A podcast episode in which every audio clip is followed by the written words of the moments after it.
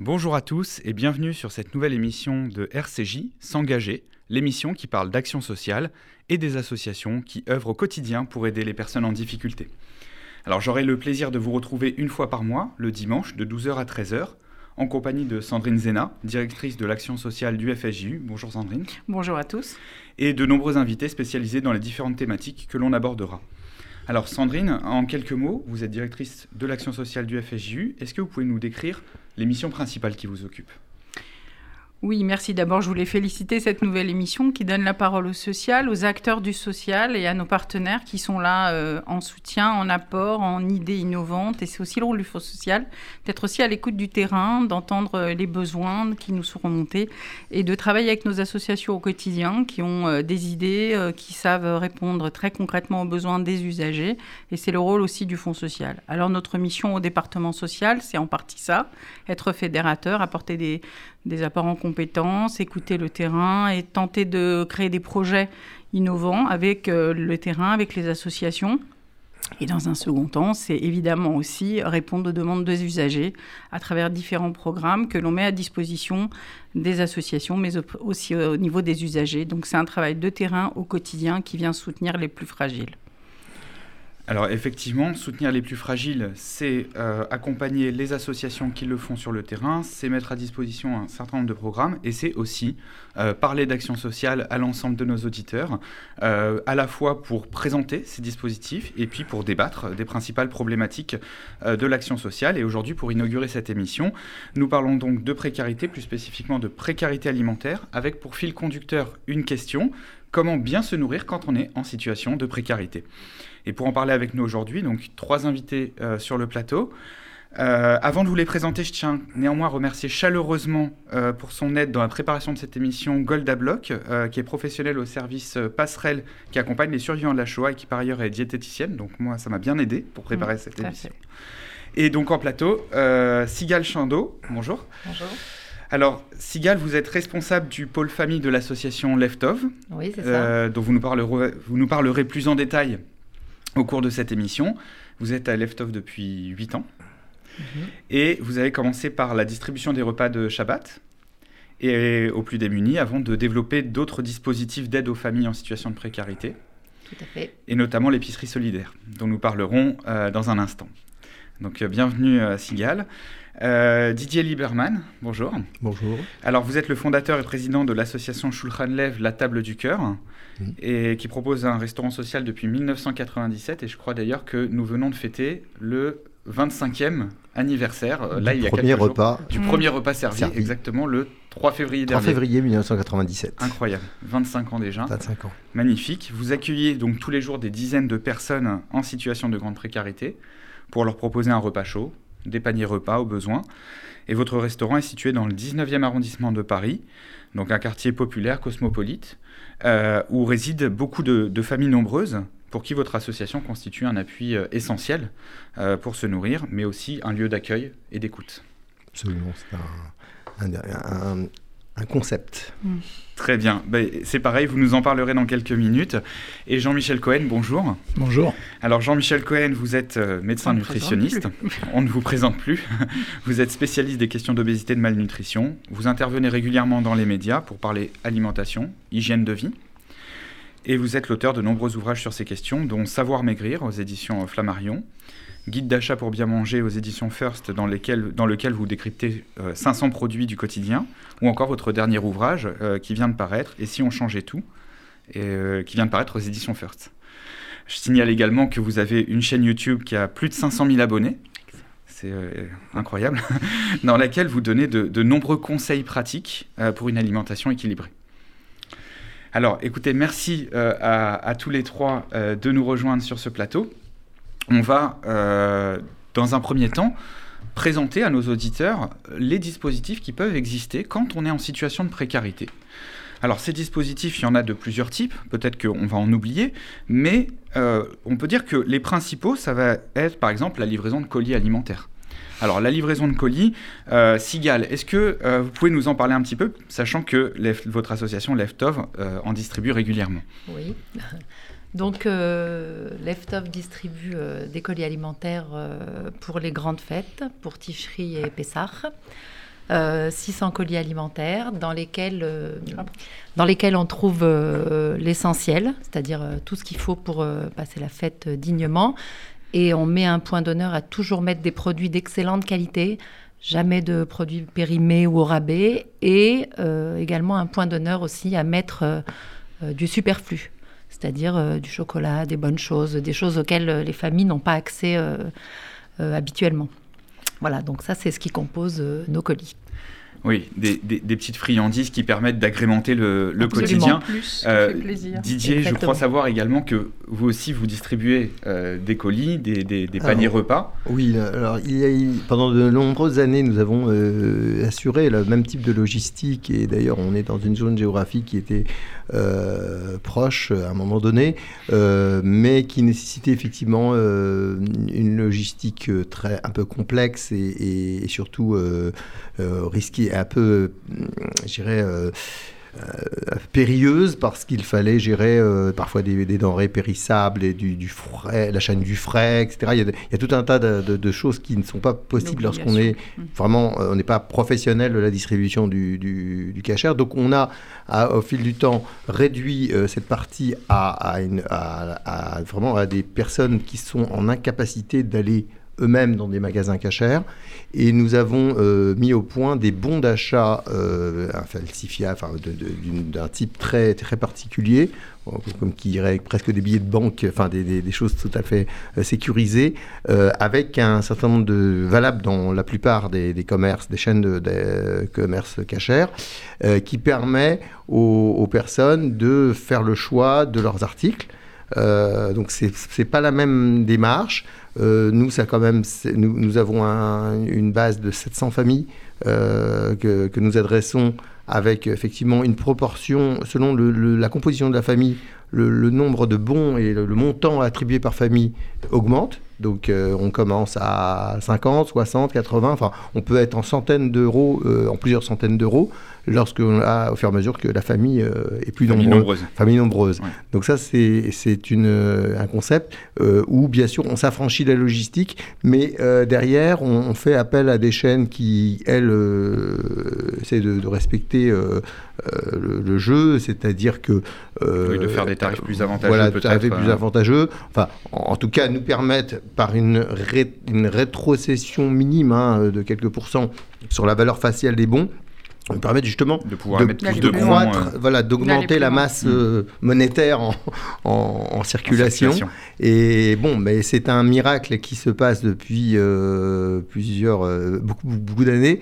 voilà, c'est à peu près 90 000, 100 000 euros de, de, de, distribution sous forme de bons valables dans toutes ces enseignes.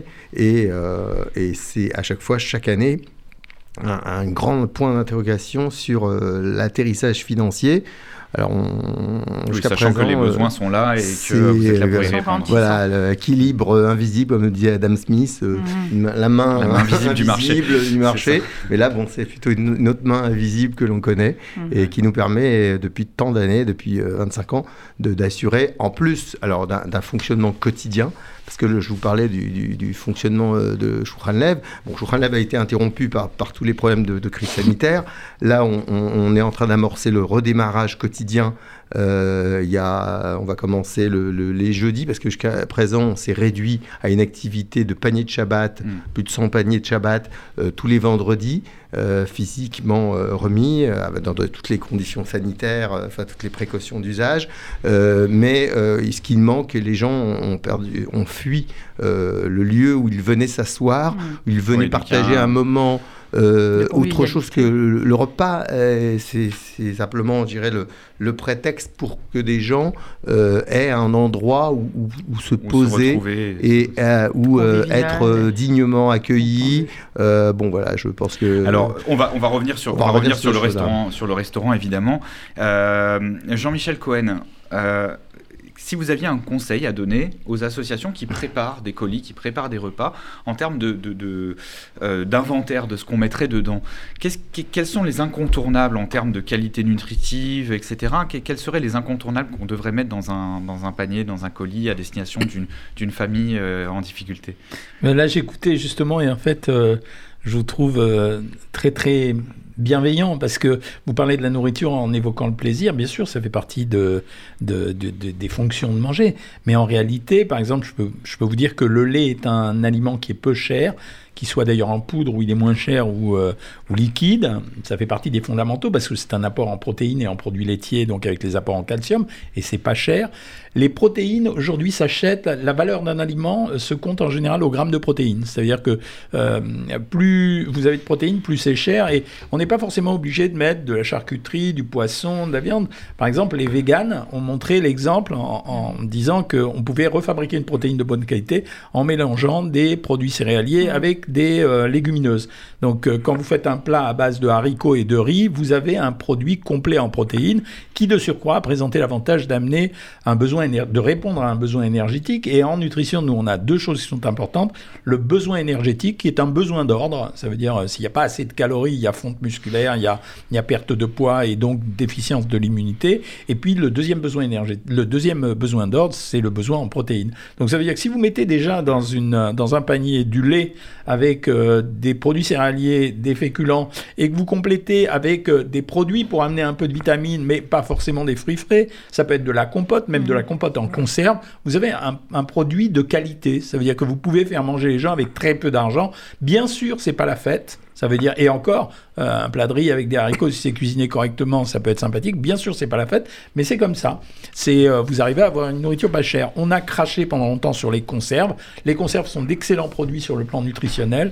Ils sont sécuritaires. Ça veut dire que quand vous avez une conserve, elle est stérilisée, donc ça veut dire qu'il n'y a pas de risque d'infection. Elle a, en termes de valeur nutritionnelle, exactement la même valeur nutritionnelle que les produits frais. Elle va perdre en qualité au niveau organoleptique, c'est-à-dire le goût ne sera pas restitué comme le goût du frais, mais c'est un produit de première nécessité, c'est extrêmement important. Donc produit sec et conserve, c'est un produit qui pourrait sécuriser vos deux associations et qui permet d'avoir des quantités à manger euh, suffisantes et correctes. Après, mmh. j'approuve ce que vous dites sur la notion de plaisir, parce que l'alimentation doit comporter la dimension plaisir.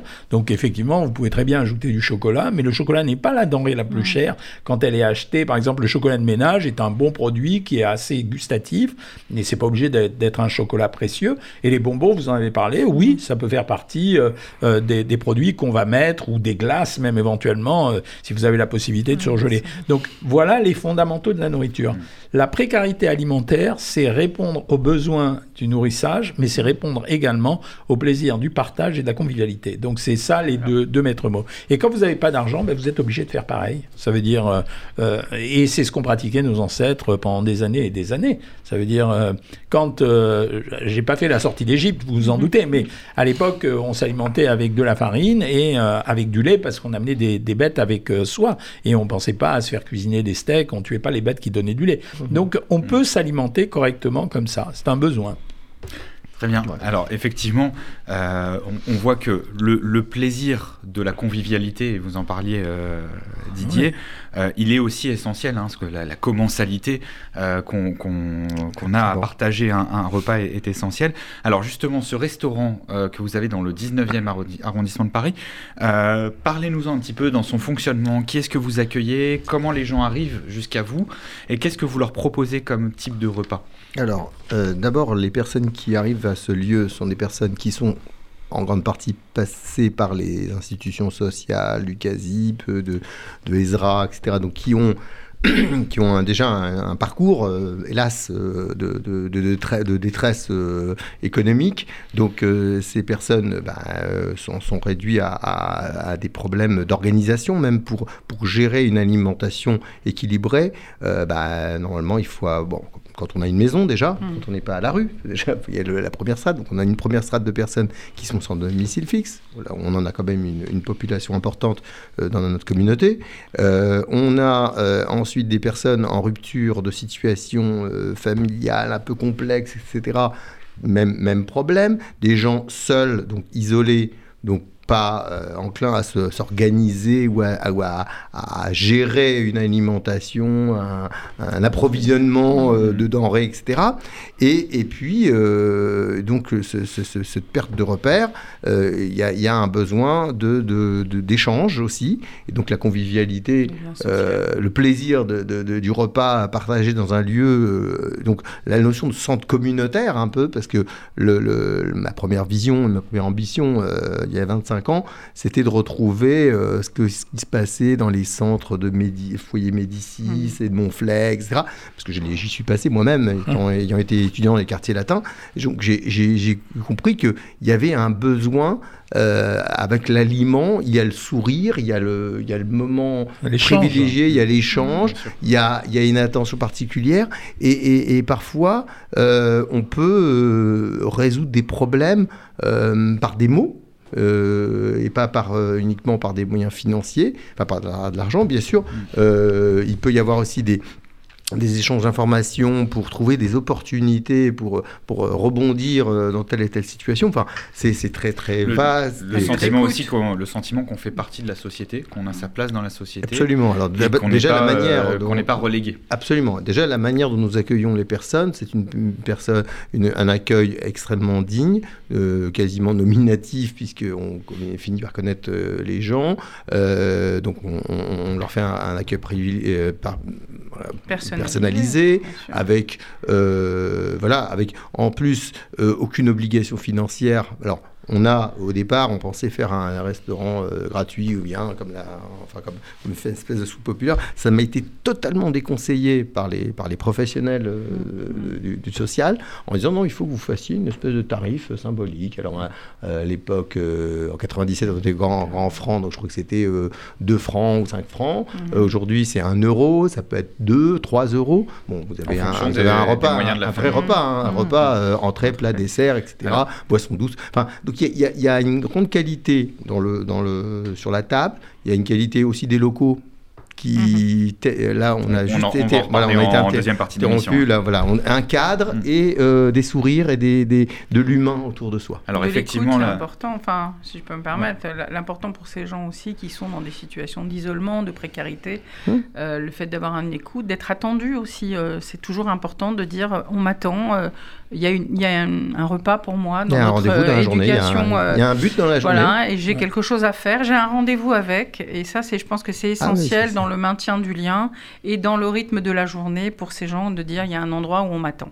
Et, pour certains, je pense que c'est essentiel. En, termes de, dignité, on en parlait, la question de, de, proposer un tarif symbolique, ça permet d'insérer les gens dans une transaction économique.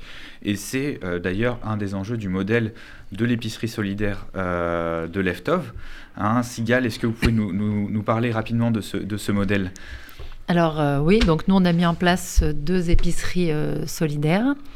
Euh, une à Montreuil et une à Boissy-Saint-Léger, avec, euh, en collaboration avec la FJU.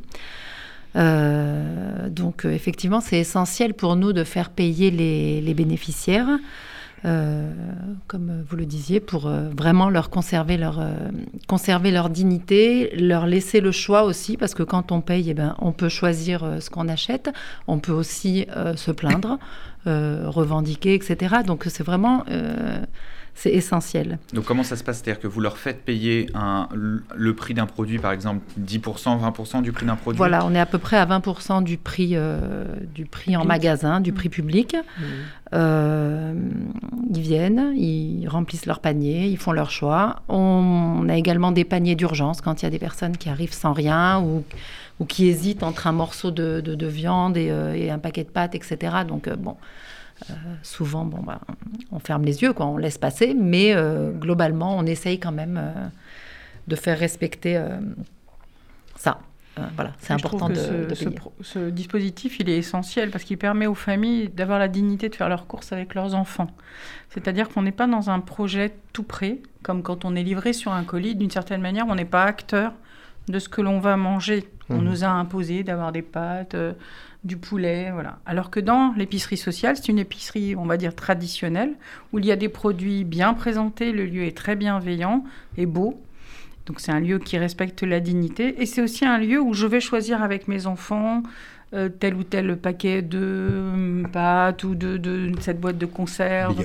Et puis je vais pouvoir choisir mon jus de raisin. Il y en a deux sortes. Il n'y en a pas 50 sortes comme dans euh, nos grandes enseignes, mais euh, les enfants aussi vont pouvoir participer à ce moment qui est un moment essentiel dans la vie d'une famille, de pouvoir faire ses courses. Mm. C'est aussi un repère des familles de pouvoir euh, emmener leurs enfants, choisir les, entre tel ou tel paquet de bonbons, vous en parliez tout à l'heure. Et ça, je pense que c'est très important pour remettre euh, la dignité au cœur de, de ces, du rôle aussi de parents que de faire ses courses avec ses enfants. Et au-delà de l'alimentaire, ce qui est très fort aussi, ça m'émeut toujours, vous l'entendez dans ma voix, c'est qu'il y a tout ce qui est hors alimentaire. C'est-à-dire aujourd'hui de pouvoir se payer un shampoing, ça semble dingue quand je le dis, et pourtant, euh, enfin, oui, et surtout, je voulais juste préciser que dans nos choix, dans nos, choix de produits, on choisit pas des produits bas de gamme ou des, marques de, de, producteurs. On choisit ce qu'on prendrait pour nous. On prend le choix entre deux bonnes tablettes de chocolat, deux, euh, euh, que des bonnes choses qu'on négocie au plus bas prix, de façon à ce que ce ne soit pas des produits au rabais. Et euh, donc, comme le disait euh, Sandrine, on a toute une partie hygiène extrêmement bien euh, fournie. avec des shampoings toujours de marque, des cosmétiques de marque. il y, a toujours plein de choses, mm. et toujours de marque, jamais au rabais, et c'est extrêmement important. Les familles qui viennent sont émerveillées, émues. Euh, parce que bah, elles, peuvent se payer, elles, ont accès, comme, euh, exactement, elles sont considérées comme des personnes euh, importantes. Tout ce qu'elles ne peuvent pas toucher à l'extérieur. Les produits de femmes, notamment, qui, ont été même un sujet pendant un moment dans les médias. Mm, mm. les produits qui sont liés à la oui, vie. Oui, l'accès à des produits de première nécessité, c'est pas forcément l'aide alimentaire, mais ça peut être des produits d'hygiène, de soi. La question de l'estime de soi, quand on est dans difficulté, en précarité, c'est essentiel mm. de pouvoir aller faire les courses, choisir le petit shampoing spécial pour enfants, un petit shampoing la fraise.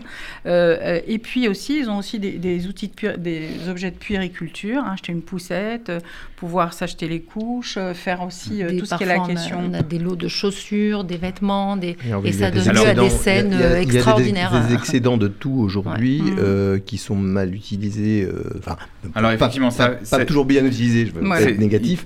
Et, il y a un point sur la loi anti-gaspi qui effectivement qui a, qui anti-gaspillage qui a été qui, qui, vient de qui vient de sortir en début 2022 mm. et sur lequel effectivement on viendra. On va marquer une première pause musicale avec euh, Omer Adam, Kagdika, Kagdila, pardon, et on se retrouve juste après pour parler notamment de problématiques de santé.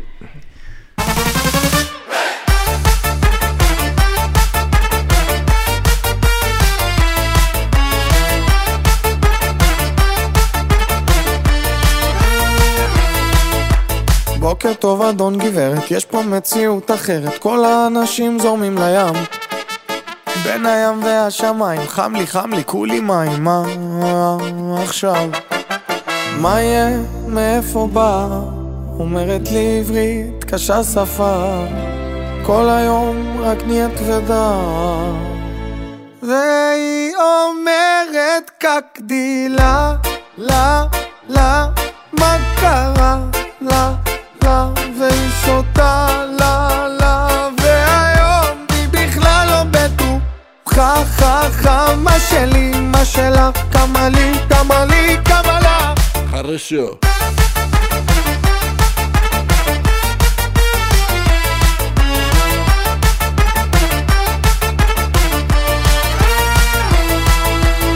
דווי תקנה לי תותים. עוד מילה אותך לפוטין הוא כבר יעשה אותך כוכב. מה תודה לו? אל תודי לי לא זה לא קרה עם נילי גם לא עם אחות של הסיוון.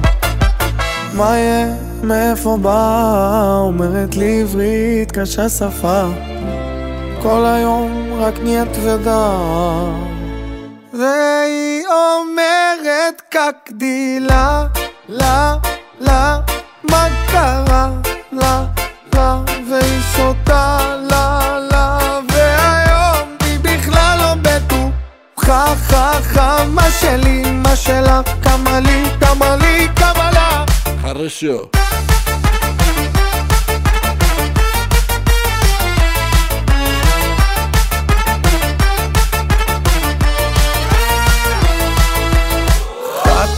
טוב אל תציקי. מיקונוס או סלוניקי אם את כבר חולמת אז יוון.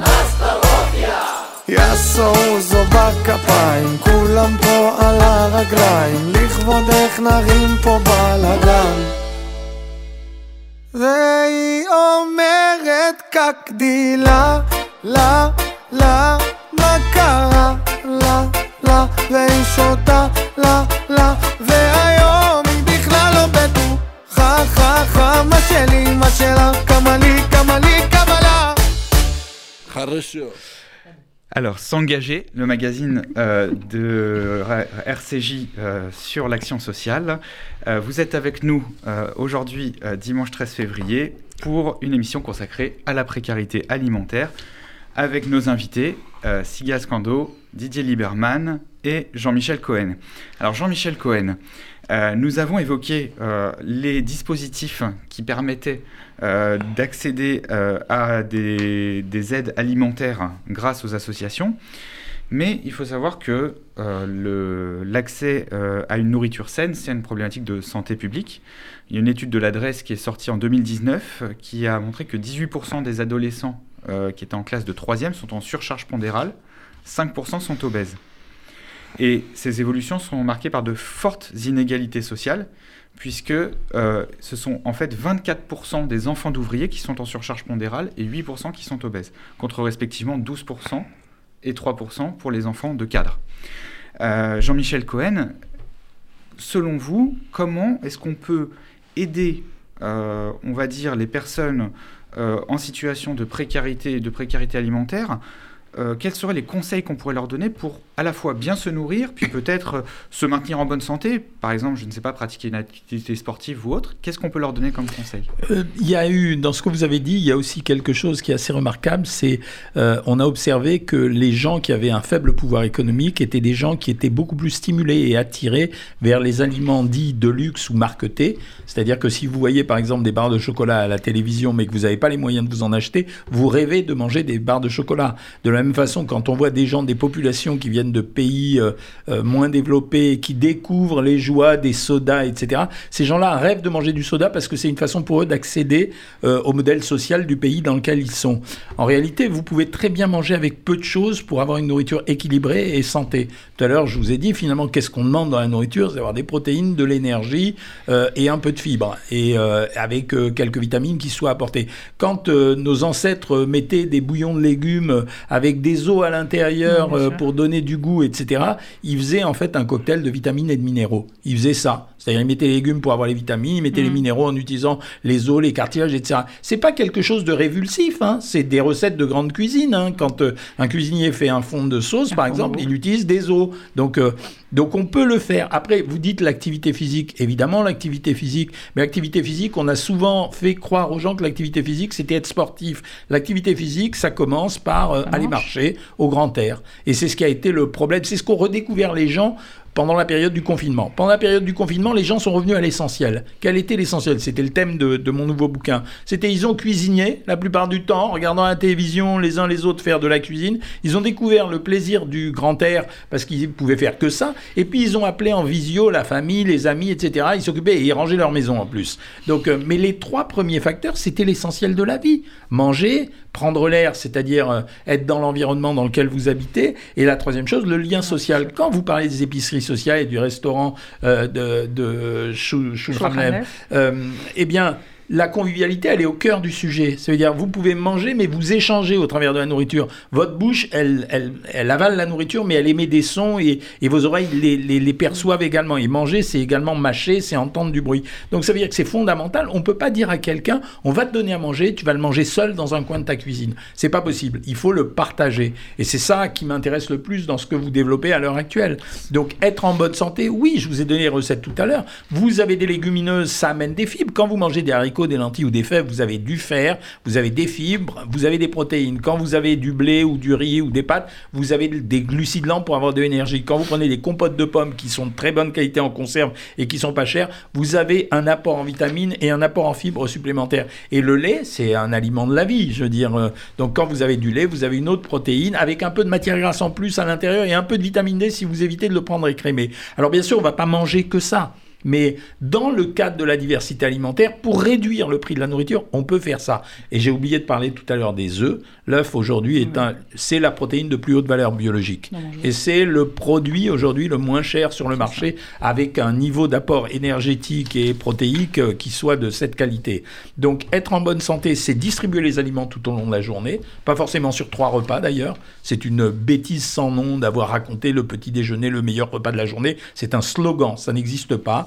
L'alimentation dans l'histoire de l'homme, elle a varié entre 1 et 4 repas par jour. Des fois 1, des fois 4, des fois 3, des fois 2. Aujourd'hui, le modèle social, c'est 3, parce qu'on nous vend les céréales du petit déjeuner parce que les fabricants de céréales du petit déjeuner la trouvent bonne comme histoire de, de nous vanter le petit déjeuner pour manger les céréales du petit déjeuner. Ça n'a rien à voir, c'est un produit transformé qui est plutôt assez mauvais et mmh. qui n'apporte pas grand-chose sur le plan nutritionnel. C'est un produit pauvre. Comme la viande, mmh. on parle souvent de la viande. La viande est un produit pauvre nutritionnellement. Apport en protéines, apport un peu de fer, mmh. il n'y a pas grand-chose à l'intérieur. Donc il vaut mieux aller prendre des produits diversifiés. Donc être en bonne santé, c'est possible, c'est des règles. Et si vous voulez, je crois que euh, c'est pas du tout un reproche que je vous fais. Ne focalisez pas trop sur euh, les produits de qualité, etc. Vous savez, le marché aujourd'hui, il a vraiment beaucoup changé. Il y a dix ans de ça, quand j'écrivais les premiers livres sur savoir manger, on avait des grandes différences entre les produits de marque et les produits euh, de premier prix ou de hard discount. Aujourd'hui, ça a changé. Ils, ont, ils se sont réveillés, ils arrivent à faire des produits qui ne sont pas labellisés, des grandes marques connues, mais qui sont de très très bonne qualité. Il ne faut pas avoir peur de les utiliser, quitte à euh, les, les, euh, les, les conditionner différemment et les présenter autrement. Donc en fait, on n'est pas obligé de manger de la viande à tous les repas. Mais pas du tout, mais pas, du tout, c'est illusoire. Les protéines, c'est viande, euh, volaille, fromage, produits laitiers, poissons. Donc vous pouvez avoir tout le temps ça, et vous avez les protéines véganes, et vous avez même les protéines de, soja avec les, gens qui sont fous du tempeh, du soja, qui posent aucun problème sur la cache-route là justement. Hein. donc, euh, et qui sont des protéines euh, très riches euh, et qui peuvent remplacer d'autres produits. Et puis il y a quelque chose d'adaptatif. Moi, j'ai fait partie d'une école où euh, j'ai été l'élève d'un monsieur qui s'appelait Apfelbaum, dont le père était au, moment euh, a vécu au ghetto de Varsovie. On a vu vivre les gens pendant presque 36 mois avec des régimes entre 600 et 900 calories par jour extrêmement dénutris, certainement, mais ils ont survécu à un moment donné. Donc ça veut dire que quand on parle de nourriture sur des périodes relativement courtes, mm. euh, il n'y a pas trop à s'inquiéter des déséquilibres alimentaires. C'est pas parce que je suis nutritionniste que je fais le haut de ce qu'il faut faire qu'il faut le faire régulièrement. Donc il ne faut pas s'inquiéter non plus outre mesure. On parle beaucoup de nutrition, mais les injonctions qu'on reçoit sont pas toujours aussi pertinentes que ce qu'on pourrait imaginer. Est-ce que je peux poser une question? Je, je m'occupe d'un programme qui, qui s'appelle la Talmide, qui vient soutenir les enfants qui sont en école euh, juive notamment, et qui euh, vient soutenir les familles euh, qui sont en très grande précarité. Et souvent, ce qui est entendu par les équipes pédagogiques, c'est souvent le, le, midi, le seul repas en fait que font les enfants, qui est le vrai repas, comme on dirait, équilibré. Mmh. Et la question des parents qui m'est posée souvent, c'est comment l'enfant se lève, il se prépare en 6-4-2, comme ils disent les parents, et puis il part, il n'a rien déjeuné. Alors j'entendais votre réflexion sur le déjeuner. Finalement, est-ce que vous auriez un petit conseil euh, que je devrais leur faire passer sur euh, comment je fais pour laisser partir mon enfant qui n'a pas déjeuné? Est-ce que je mets une pomme dans son cartable, un bout de pain avec du chocolat? Enfin, Un enfant, il a le droit de ne pas prendre de petit déjeuner parce qu'il n'a pas faim en se levant toujours. Mmh, c'est mieux qu'il en prenne un parce que les capacités intellectuelles des enfants qui prennent un petit déjeuner sont supérieures vers 11h du matin à ceux qui n'en prennent pas. Ce, je parlais tout à l'heure pour les adultes. Par contre, mettre un sandwich dans un papier aluminium à un enfant, lui mettre deux tranches de pain avec une tranche de, fromage à l'intérieur, ça suffit largement pour le nourrir et lui couper l'appétit. C'est la même chose pour le sandwich, c'est ce que je voulais vous dire aussi. Le sandwich, c'est un produit qui est pas cher parce que c'est du pain à l'intérieur duquel vous pouvez mettre, je sais pas, de la dinde. La dinde mm. aujourd'hui, euh, euh, c'est pas un produit de très très bonne qualité, hein, mais, mais la dinde aujourd'hui, c'est un produit équilibré. Vous faites un sandwich avec de la dinde, des cornichons et un peu de margarine à l'intérieur et ça marche. Ça veut dire c'est un repas équilibré. Donc on a toujours dévalorisé le sandwich, mais le sandwich, c'est un repas équilibré. Donc je me souviens à l'école, une école, euh, l'école Maïmonide à Boulogne, où tous les parents râlaient parce que le, vendredi, on faisait un sandwich. Et j'étais le seul, j'étais le nutritionniste à dire, mais vous avez raison, vous n'êtes pas capable de servir un repas chaud, donc servez-leur un sandwich. Mais attention, dans le sandwich, derrière, on n'allez pas nous mettre euh, de la pâte à tartiner au chocolat mmh. ou trop de mayonnaise. Mais mettez, mettez un produit que vous pouvez acheter. Et quand vous achetez des tranches de cheddar sous vide qui sont moins chères que d'autres fromages, parce que c'est n'est mmh. pas du fromage artisanal, bah, vous mettez deux tranches de pain, deux tranches de cheddar, vous avez fait un sandwich dont la valeur calorique est autour de 250-300 calories, c'est largement suffisant pour un enfant. Au lieu de lui donner le jus de pomme, ce que je voyais dans les écoles, ils partaient avec leur paquet de gâteaux et leur jus de pomme pourri. Donc, euh, c'était et les parents étaient contents comme ça. mais cette notion de repas principal est, bien constitué de la journée et euh, je dirais la, la, colonne centrale de, notre action euh, à Joukran Lev, c'est qu'on on a toujours fait attention parce que comme on, était adossé à des logistiques d'écoles euh, de cuisine industrielle pour des écoles, pour des collectivités, on faisait en sorte que les rations soient adaptées bien sûr à un, adulte et que vraiment il y ait une, une, une satiété importante sur le midi avec de l'entrée, le plat, le dessert, qui finalement laisse facultatif euh, la nourriture du soir, qui est assurée par d'autres associations. Il y a une mm. autre association qui, est un peu complémentaire à, la nôtre le soir euh, dans le 20e. Mais quelque part, un bon repas centrale dans la journée est, est, une, est une base euh, suffisante pour euh, maintenir euh, sa santé. C'est vrai que votre conseil est effectivement précieux parce que je pense que nos auditeurs, ils sont tous un petit peu... Voilà, il y a beaucoup de parents qui vont nous écouter et qui se disent comment je fais. Vous avez apporté une réponse qui me semble très pratico-pratique en plus. Donc merci et qui fait qu'on part avec, le, avec des enfants qui seront voilà, qui auront quand même l'apport énergétique et euh, pour pouvoir euh, suivre les cours comme il faut. Oui, et c'est essentiel. Alors, euh, effectivement, là, on disait tout à l'heure que début 2022, il y a une nouvelle loi donc sur la loi anti-gaspillage qui, qui, est, parue avec des objectifs de réduction de 50% du gaspillage alimentaire par rapport à 2015. Donc, c'est des objectifs assez ambitieux. Et euh, par exemple, il y, a des choses qui peuvent permettre à des familles en situation de précarité de quand même accéder à une, des, aliments de qualité euh, à moindre prix. Donc par exemple, aujourd'hui en supermarché, ils vous font un discount sur, euh, sur des produits à date de péremption proche. si vous y allez. Euh, DLV, ce qu'on appelle date limite de vente, effectivement, qui, ont, qui laissent un écart entre la vraie péremption, la vraie. Alors, vous évoquiez la question des œufs. C'est vrai que les œufs, euh, c'est une solution de protéines à moindre coût. Qu'est-ce qu'on peut faire d'autre? On, peut faire, euh, on peut aller au marché en fin, de, en fin de marché, par exemple? Il y a aussi ces magasins qui sont en train d'apparaître, mhm. comme aux États-Unis, où on achète en très grande quantité. Ça veut dire que vous réduisez, il y a un effet de dose, ça veut dire que vous réduisez le prix parce que vous achetez en très grande quantité. Alors, il ne faut pas acheter les très grands sachets de chips, mhm. mais vous pouvez acheter les très grands sachets de riz, les très grands sachets de pâtes, des œufs, euh, ça se conserve longtemps, hein, les œufs, quand euh, c'est bien conservé. Euh, donc vous pouvez acheter 48 œufs et, et, vous n'êtes pas obligé et vous pouvez acheter des conserves en grand nombre. Encore une fois, je répète, les conserves, c'est un peu le parent pauvre de l'alimentation, c'est une mhm. grande erreur. C'est une grande, grande erreur. C'est la seule façon aujourd'hui de manger des légumes à pas cher. Mhm. Alors également, euh, j'ai vu qu'il y avait une, application, euh, Too Good To Go par exemple, qui permet oui. à des mhm. commerçants, à des restaurateurs de s'inscrire et en fait de proposer à moindre prix euh, des, denrées périssables à date courte qu'ils n'ont pas réussi à même des plats préparés. Et même des plats préparés. en fait, les plats préparés, souvent, ils ont des délais de péremption assez courts parce que la DLC, elle est maximum de 20 jours et donc de 15 jours pour les vendeurs.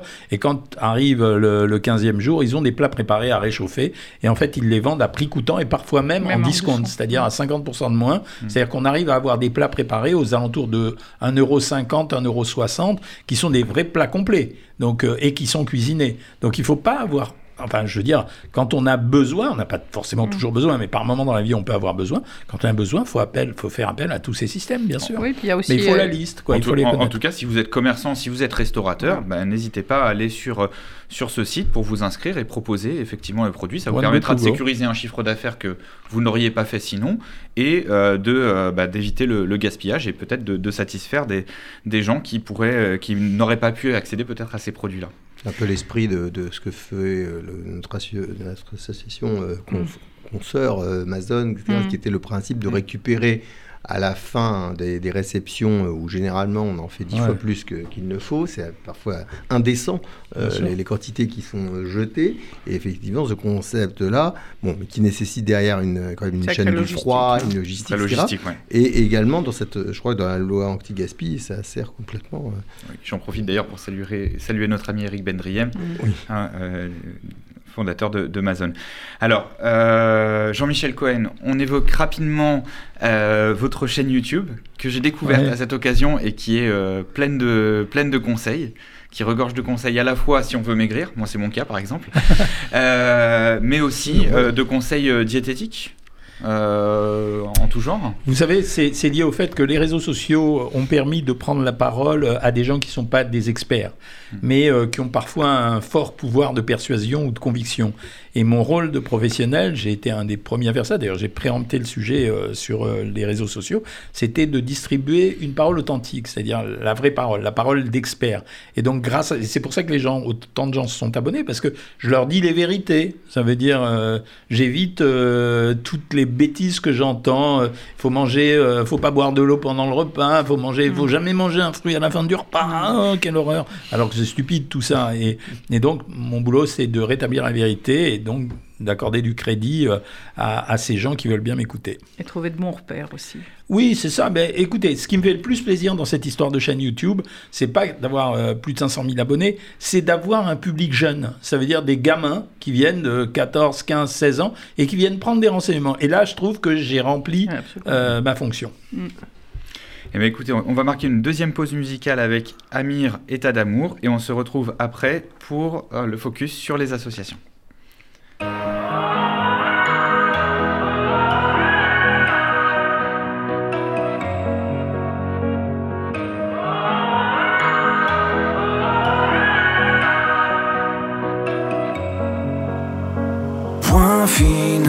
Semé sans sonner des points d'interrogation.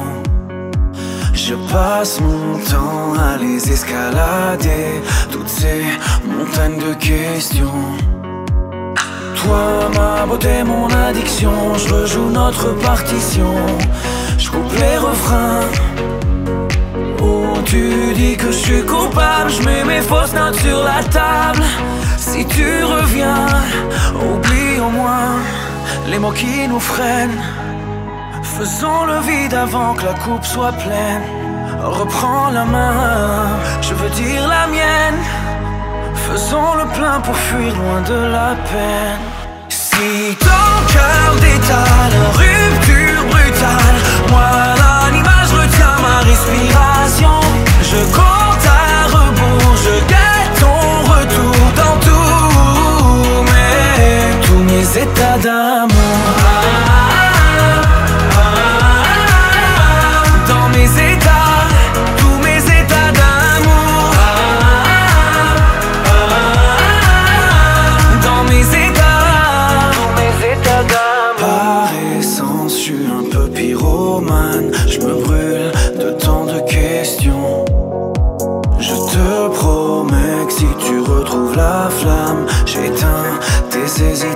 Je me fais des films en noir et blanc. J'aurai l'Oscar de l'amant, de l'âme en peine.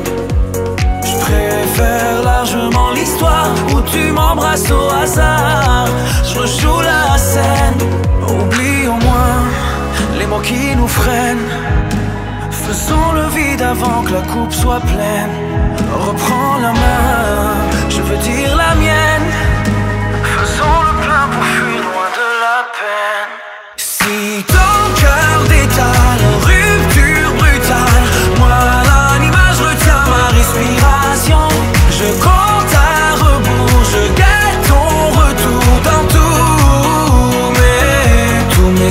Mes états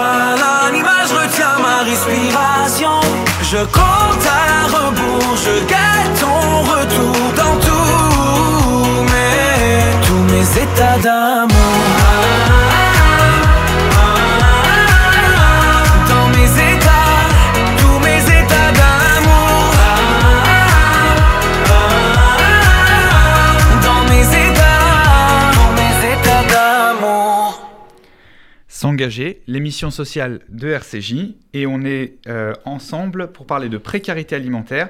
Sandrine Zena, je vous laisse la parole pour nous présenter les associations qui vont intervenir maintenant. Alors, nous avons toujours autour de la table Didier Limerman, le responsable de l'association Shulchan Lève la table du cœur, euh, et nous avons aussi Sigal Chando qui travaille euh, sur les épiceries sociales de l'association Leftov. Nous allons avoir le plaisir d'accueillir, euh, une fois que j'aurai remercié aussi Daniel qui nous accompagne dans la technique. Merci à toi Daniel. Donc nous allons recevoir au téléphone Ruth Cardozo qui est assistante sociale au CASIL, le centre d'action sociale israélite de Lyon, qui reçoit systématiquement les familles et qui, qui accompagne et qui répond donc à la problématique de la précarité alimentaire sur la région Auvergne-Rhône-Alpes. Est-ce que... Allô? Est-ce que Ruth, tu peux nous en parler s'il te plaît? Oui, bonjour, bonjour Ruth. Bonjour à tous. Oui, alors je suis assistante sociale effectivement au CASIL, c'est le comité d'action sociale israélite de Lyon. C'est un service euh, social euh, qui intervient sur la région auprès des communautés essentiellement de Lyon, Villeurbanne, euh, Grenoble et Aix-les-Bains et qui s'adresse aux personnes de la communauté qui sont confrontées à des difficultés de précarité ou tout autre problème pour lequel ils vont solliciter un soutien et un accompagnement. Euh, donc, euh, dans, nos modes d'intervention, la place de l'aide alimentaire est effectivement une place importante et elle doit être développée. Euh, c'est ce qu'on a constaté euh, après la, la, crise sanitaire, une augmentation des nouveaux dossiers, donc de familles qui n'étaient pas euh, que nous ne connaissons pas, qui venaient pour, pour la première fois vers nous avec une demande spécifique sur l'aide alimentaire. Et, et donc, on doit, on doit euh, répondre à ces nouvelles demandes. On a, en général, et jusqu'à présent, une action euh, sur l'alimentaire, soit euh, en urgence, pour les situations de personnes en grande vulnérabilité, qui soient sans, sans logement, rupture de revenus, et pour lesquels l'aide alimentaire peut être prolongée jusqu'à la résolution ou le retour à une certaine stabilité, et aussi de l'aide régulière euh, principalement sur le motif de la difficulté de l'accès à l'alimentation cachère pour certaines familles, pour qui ça représente euh, un sujet d'inquiétude. Donc un dispositif euh, systématique au fait de ticherie, au fait de Pessard, sous forme de bons d'achat, donc une aide financière alimentaire qui est utilisable dans les, les commerces cachères qui jouent un peu le jeu avec nous et qui qui autorise les personnes à venir euh, dépenser un certain crédit selon leur situation en produits cachers. Et. Ruth, est-ce que tu peux nous dire aujourd'hui quelles sont euh, l'évaluation du, du, besoin Aujourd'hui, vous suivez combien de familles euh, sur cette question de la précarité alimentaire Et j'ai envie de dire, est-ce qu'on répond aux besoins tels qu'ils l'attendent ou, sommes-nous encore en, recherche de réponses euh, Voilà, par exemple, je pense que sur Lyon, à ce jour, il n'y a pas d'épicerie sociale. Est-ce que c'est quelque chose auquel vous pensez euh? Effectivement. Effectivement, la réflexion maintenant se porte justement vers ce modèle. Donc, on, a eu cet hiver, on a eu à disposition euh, par le Fonds social un budget assez important qu'on a dévolu complètement à l'aide alimentaire. Euh, qui nous permet un peu de tester la réponse qu'aura la création d'une épicerie sociale. Donc ce budget a été utilisé auprès de, de 120, 130 familles. Euh, pour les uns, c'était une aide ponctuelle qui répondait un peu à la nécessité de la conjoncture économique, la hausse des prix, la perte du pouvoir d'achat de, de, certaines familles euh, précarisées et pour lesquelles on a eu des retours euh, assez positifs. Une autre partie de ce budget est à destination des familles suivies de longue date et en situation de grande vulnérabilité. Et, et l'aide alimentaire prolongée sur plusieurs mois était assortie d'un projet personnel, même avec un objectif modeste, mais qui visait quand même à permettre à ce que l'aide alimentaire euh, puisse faire levier pour résoudre une autre des difficultés euh, auxquelles ces familles sont confrontées. Ça peut être euh, rattraper une dette de loyer, ça peut mhm. être faire l'achat d'un équipement ou une réparation ou soutenir la parentalité. Mais on tenait à ce que ce soit, que ça puisse induire une, une, dynamique dans des familles qui sont dans la grande précarité. Et un troisième volet de cette aide nous permettra de tester euh, le passage à, un modèle euh, épicerie sociale, un modèle donc marchand, pas distributif. Euh, il ne s'agit pas de remettre des, des, denrées ou des produits gratuitement, mais de voir comment les familles vont réagir au fait de payer une partie des produits auxquels elles auront accès, notamment dans l'alimentation cachère. Oui, c'est toute une nouvelle pédagogie à, à, avancer avec nos usagers, effectivement. Oui. Mais c'est quelque chose, puisque nous l'avons testé aussi avec euh, Leftov, qui, euh, qui a pris. Il n'est pas question pour l'instant à ce jour de, de, de, choisir entre tel ou tel modèle de réponse, mais d'apporter une réponse plurielle. Et c'est vrai, merci euh, Ruth pour cet apport euh, très précis et, et qui nous permet d'avoir aussi cet éclairage un peu au niveau des régions. Donc par rapport à, à, à Leftov aussi, euh, Sigal, comment Comment Leftov articule-t-il euh, euh, la part bon d'achat, la part colis comment, comment vous arrivez à, à, dire telle ou telle famille, on va plutôt la diriger vers telle ou telle réponse Et puis, euh, ma deuxième question, euh, ça sera sur le nouveau dispositif que vous mettez avec les légumes et les fruits frais. Ça, c'est vraiment un projet ambitieux. Alors, comme on a vu, Leftov essaye de couvrir tous les les, tous les genres de, besoins alimentaires. Donc, on a l'accès aux épiceries solidaires.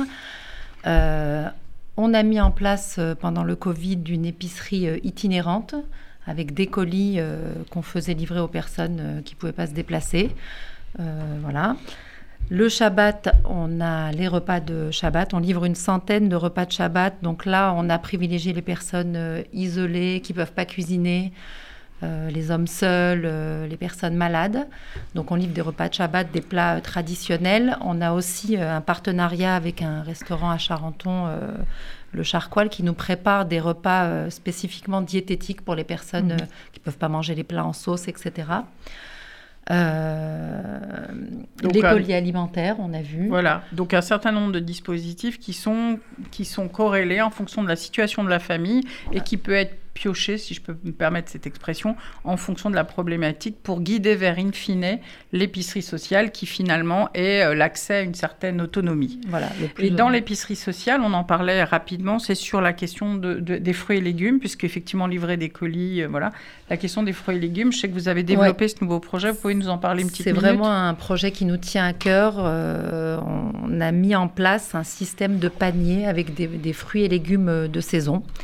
Euh, on est en train de mettre ça en place avec euh, des primeurs euh, de Ringis, de façon à ce que chaque personne qui vienne puisse récupérer, acheter un petit panier avec les fruits et les légumes de saison. C'est très important de réinclure les fruits frais et les légumes dans le panier moyen de nos familles en difficulté avec peut-être des ateliers cuisine, des petits conseils, comment ça, on, on recuisine des, des, des, légumes qui sont un petit peu fatigués, qui sont laissés un petit peu dans le frigidaire. Qu'est-ce qu'on en fait? Une bonne tarte, une soupe, euh, une, des compotes pour les fruits, euh, j'en salive déjà, une petite pâtisserie, que sais-je. Enfin, voilà, même le pain peut être recyclé en mon gâteau et remis au four avec un peu d'eau. Je vous donne le truc. Vous allez voir, c'est magnifique. Trois gouttes d'eau sur un peu de pain, vous le mettez au four, il ressort, il redevient bon. Alors, merci beaucoup, euh, merci Sigal, merci Ruth euh, Cardozo. Euh, juste avant de conclure, euh, Didier Lieberman, vous réinaugurez votre restaurant après la rénovation des travaux. Tout à fait. Nous, donc nous, euh, d'abord, nous reprenons un rythme de fonctionnement progressif, puisque nous avons dû être fermés et euh, nous limiter à des distributions de, pro, de, de, de, repas pour Shabbat, de paniers de Shabbat vraiment complets, prêts à consommer. Euh, bon, et là, voilà. et gens. là, en fait, on, on, va commencer à. On, renou on renouvelle notre fonctionnement à travers tous les jeudis. Euh, déjà un couscous royal qui, qui, donc, mmh. qui, aura, qui, aura, lieu donc euh, le 10 et, enfin qui sera déjà servi euh, tous les jeudis. Donc pour ça, ensuite le mercredi, probablement, on, on, pourra faire quelque chose qui corresponde plus à des populations où il y a des enfants parfois le mercredi mmh. et qui vont venir à table. Donc petit à petit renouvelé. Bon, on a remarqué que c'était plus cette partie de la semaine qui était la, la plus prisée enfin plus demandée où les gens vous allez réouvrir à, à, terme 7 jours sur 7 absolument alors 6 euh, jours sur 7 jours sur pour 7, être plus précis oui. puisque euh, on a déjà eu des expériences de fonctionnement euh, Shabbat jour de fête. On a deux événements qui arrivent dans le viseur qui sont la fête de Purim le, le, fameux repas de Pourim que l'on faisait avant en très grande échelle avec l'aide d'un partenaire traiteur connu euh, qui, qui, qui, nous a, qui, nous, qui nous aidait à financer ça. À, on était à 300 couverts euh, dans une autre salle. Voilà. Et puis, euh, et puis Pessar. Très bien. Les Cédarim de Pessar auront lieu cette année, si tu veux, dans les locaux de Chouralev. Euh, il y aura, euh, je pense, une cinquantaine de, de, de, convives dans les locaux de Chouralev pour Pessar. Eh ben, écoutez, c'est une très très bonne nouvelle. Euh, je tiens vraiment à vous remercier tous. Merci Sigal, merci, Didier, merci à Jean-Michel Cohen, à Ruth Cardozo qui ont participé à l'émission. On se retrouve le, mois prochain pour une émission qui sera consacrée à une autre thématique, celle des violences conjugales. Un vaste sujet qui mhm. émerge progressivement à la faveur d'affaires médiatisées, mais qui nécessite une présentation claire des dispositifs. Donc on, aura le plaisir de vous retrouver avec Sandrine Zena le 13 mars prochain pour une émission consacrée aux violences conjugales. Et vous pourrez réécouter cette émission euh, sur le site de RCJ en podcast. Merci à tous pour votre écoute et bon dimanche sur RCJ.